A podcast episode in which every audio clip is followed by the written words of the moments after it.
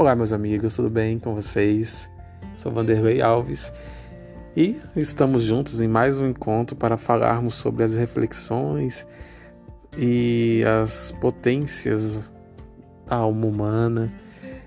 E hoje, o nosso tema principal, iremos falar sobre compaixão. Então, fica comigo e vamos conversar.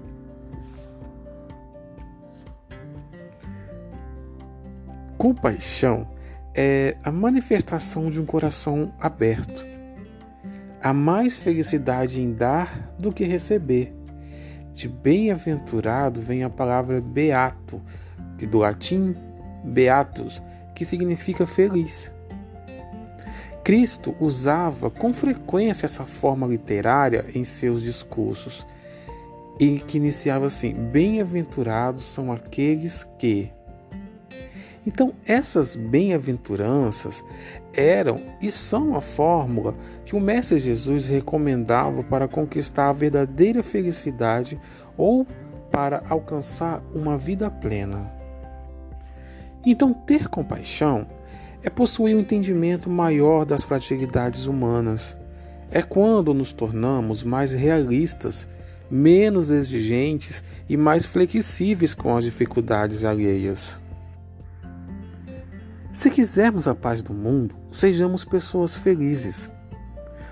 O bem-aventurado é um agente da paz, pois as criaturas maduras possuem uma compassiva noção de vida. Então nós temos aqui, agora eu vou ler para vocês, a, fra... a questão do livro dos Espíritos, 241, que diz assim: Os Espíritos têm do presente uma ideia mais precisa e mais justa que nós? E a resposta é assim: do mesmo modo que aquele que vê claramente as coisas tem uma ideia mais justa do que o cego, os espíritos veem o que não vedes. Eles julgam, pois, de outro modo que vós. Mas ainda uma vez, isso depende da sua elevação. Então, ao abrirmos o coração para alguém, vivenciamos uma forma de empatia, sentimos o que ele sentiria caso caso estivéssemos vivenciando a sua situação. Isso é uma questão de ressonância. Porque só podemos apoiar e cooperar se nossos estados interiores forem sensibilizados. Apenas podemos compartilhar a alegria ou a tristeza né, de alguém ou com alguém se elas também nos tocarem.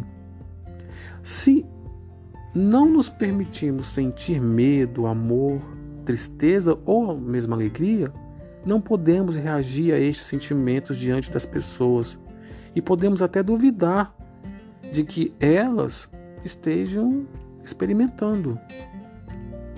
Compaixão, então, está associado à empatia. Perde o bom senso, não estabelece limite nos bens que vai dar ou receber. Algum de nós fazemos favores ou concedemos benefício aos outros sem critério ou fundamentação alguma. No entanto, a empatia não é medir ou julgar alguém por nós. Não é nos colocarmos no lugar da criatura e ficarmos ilusoriamente imaginando seu sofrimento. Empatia é o contato direto do nosso coração com o coração de outro ser humano. A ajuda verdadeira, sapiencial, é aquela que permite que as pessoas à nossa volta aprendam a se desenvolver, solucionando suas dificuldades por si mesmas. O ser compassivo não invade a vida alheia. Os indivíduos só mudam quando estão prontos para mudar.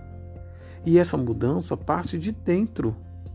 Numa, é, é necessário então esse silêncio interior esse autoconhecimento, e aí vem então toda, toda a transformação. E é fundamental que para, para que possamos cooperar efetivamente com alguém, é preciso abrirmos mão da nossa arrogância salvacionista, como se tivéssemos em patamares maiores e mais elevados.